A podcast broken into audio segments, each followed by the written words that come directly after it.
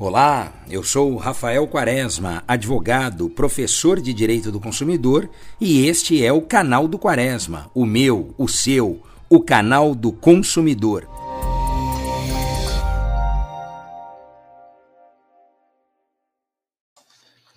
Oi, pessoal. Hoje eu quero falar com vocês sobre a história envolvendo o Boticário. Essa história que viralizou na internet alguns dias atrás e que certamente você já sabe. Eu estou me referindo aqui à carta redigida de próprio punho pelo fundador do grupo com envio do perfume Anete para dona Wanda, uma mãe que perdeu o seu filho para a Covid-19. O que você talvez não saiba são os bastidores dessa ação desenvolvida pelo O Boticário e que sensibilizou uh, muitas pessoas com aquela situação.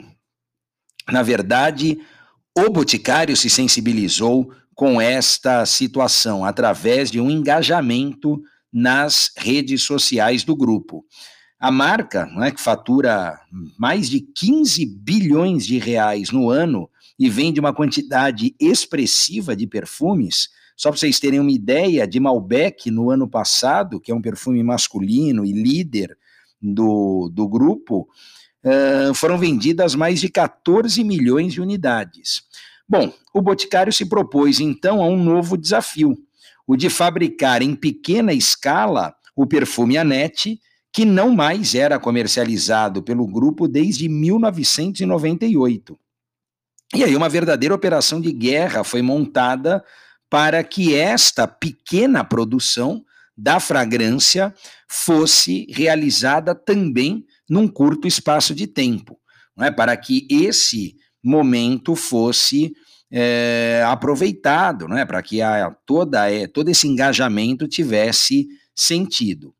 E aí que entra a questão interessante, porque num momento em que o propósito é mais falado do que nunca e torna-se moeda de valor na atração de talentos e combustível para os funcionários, a atitude do grupo, do seu presidente, acabou, sem dúvida, servindo de inspiração para o exército de 12 mil funcionários diretos e também para os outros 40 mil indiretos que trabalham nas mais de 4 mil lojas do grupo.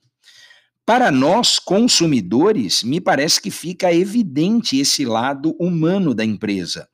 Uma empresa que tem uma relação emocional com as pessoas e que mostrou isso. Muitas das vezes nós nos deparamos com discursos teóricos que são maravilhosos na teoria, mas que jamais são colocados em prática. E o grupo Boticário fez diferente. Aliás, colocou em prática algo que talvez na teoria jamais tivesse sido pensado. E, meus caros, numa época em que 10, entre 10 empresas de grande porte alardeiam seus algoritmos e os vultosos investimentos em inteligência artificial, o Boticário foge disso tudo, foge da inteligência artificial e prestigia o humano, as pessoas, esse atendimento mais personalizado. A dona Wanda com certeza sentirá o cheiro, sentirá na pele e, sobretudo, no coração. Parabéns, o Boticário, que com essa sua iniciativa pode estimular e inspirar outras marcas, outros fornecedores a fazerem o mesmo. Nestes momentos de extrema dificuldade, é, de uma carência generalizada, algumas medidas, algumas ações fazem toda a diferença. E eu que já tratei aqui com vocês de práticas abusivas, práticas nocivas desenvolvidas pelo fornecedor, aproveitei também o momento para compartilhar essa boa prática, essa ação do grupo O Boticário, que sem eles imaginarem ou sem uh, preverem, acabou fazendo um sucesso, criando, na verdade, uma empatia da marca com o mercado consumidor e, em especial, com seus consumidores que se sentiram, de certa forma, identificados com essa medida. Parabéns e um grande abraço a vocês. Até o nosso próximo podcast.